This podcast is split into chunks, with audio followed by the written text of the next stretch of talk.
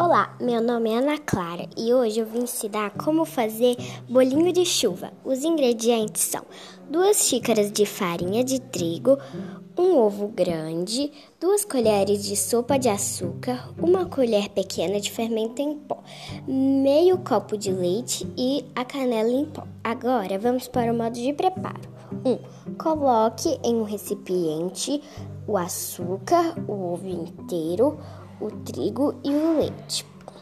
Bata até obter uma massa homogênea. 3. Frite polvilhe com açúcar e a canela. E essa foi a minha receita de bolinho de chuva.